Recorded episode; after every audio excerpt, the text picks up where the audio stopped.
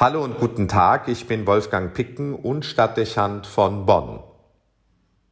Jetzt kommt also Bewegung in die Corona-Politik. Der Lockdown wird gelockert. Wer wünscht sich das nicht? Es ist mehr als nachvollziehbar, dass die Mehrheit der Bevölkerung in Umfragen deutlich macht, dass sie Veränderungen wünscht. Die gegenwärtigen Einschränkungen unserer Freiheitsrechte sind erheblich und sie dauern schon annähernd drei Monate. Es ist keine Frage, dass sie unser Leben gravierend verändern und die Länge der Maßnahmen an die Grenzen führt, die zumutbar erscheinen.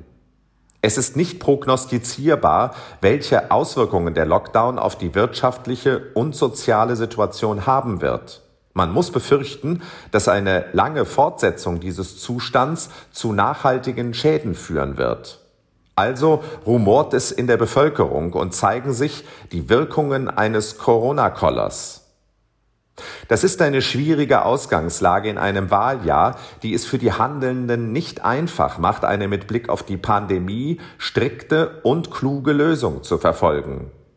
Wie findet man zu einer adäquaten Abwägung zwischen Pandemiebekämpfung und Schutz der Bevölkerung einerseits und dem Freiheitsanspruch der Bürger und den Wirtschaftsinteressen andererseits?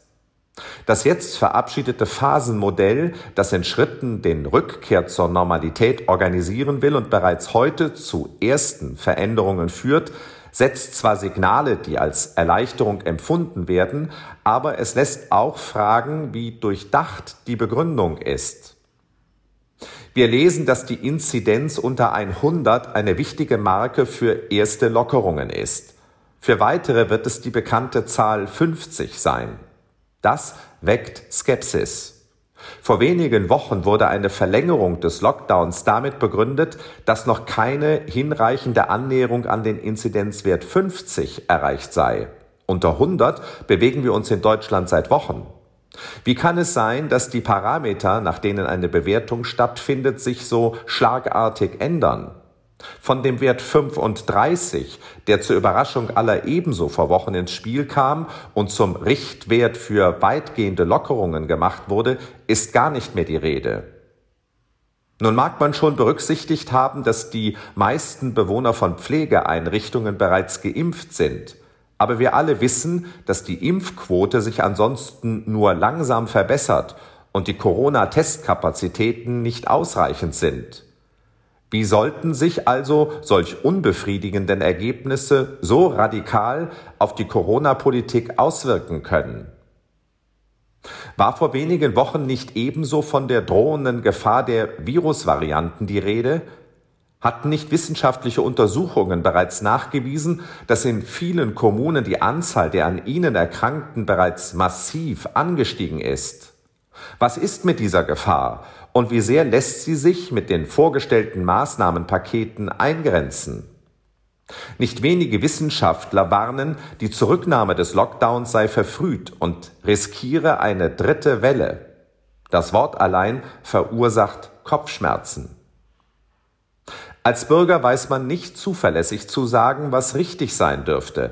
Das fehlt es an der notwendigen Sachkenntnis.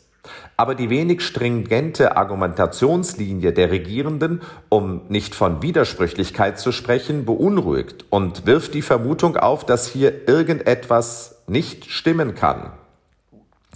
Entweder waren die Maßnahmen der letzten Wochen zumindest fragwürdig oder die jetzige Lockerungen sind verfrüht und politisch bedingt. Professionell jedenfalls wirkt das alles kaum. Nimmt man die Pannen in der Impfstrategie und das Gezerre um kostenfreie Schnelltests und deren Verfügbarkeit hinzu und hört obendrein die Nachricht von Bundestagsabgeordneten, die sich in amoralischer Weise an der Pandemiebekämpfung persönlich bereichern, dann vermittelt sich das Bild einer undurchsichtigen Politik. Der gewogene Bürger verliert das Vertrauen und fürchtet, vieles sei willkürlich und sogar widersprüchlich. Das ist kein gutes Resultat und keine angemessene Ausgangslage für die kommenden Monate, in der uns das Virus weiter beschäftigen wird. Man möchte, wenn es um den Lebensschutz und die Pandemiebekämpfung sowie wenn es um die Einschränkung von bürgerlichen Rechten geht, hinreichende Sicherheit haben, dass dies überlegt und transparent, vor allem aber klar und gewissenhaft geschieht. Hier wird gerade viel riskiert, denn enttäuschtes Vertrauen in der vorliegenden Krise könnte nachhaltig das Vertrauen des Bürgers in die Demokratie und die handelnden Personen auslösen, mit nicht zu berechenbaren Folgen für die Zukunft. So sehr man sich freuen mag, wenn ab heute erste Einschränkungen zurückgenommen werden, die Tatsache, dass nicht wirklich nachvollziehbar erscheint, ob es mehr Lockerungen sein könnten oder doch besser keine, darf großes Unbehagen auslösen und könnte folgenschwere Konsequenzen fordern. Die Corona-Krise könnte zur politischen Krise und zur Infragestellung unseres Systems führen. Es wird mit vollem Risiko gespielt, so will es scheinen. Und das ist gefährlich. Wolfgang Picken für den Podcast Spitzen aus Kirche und Politik.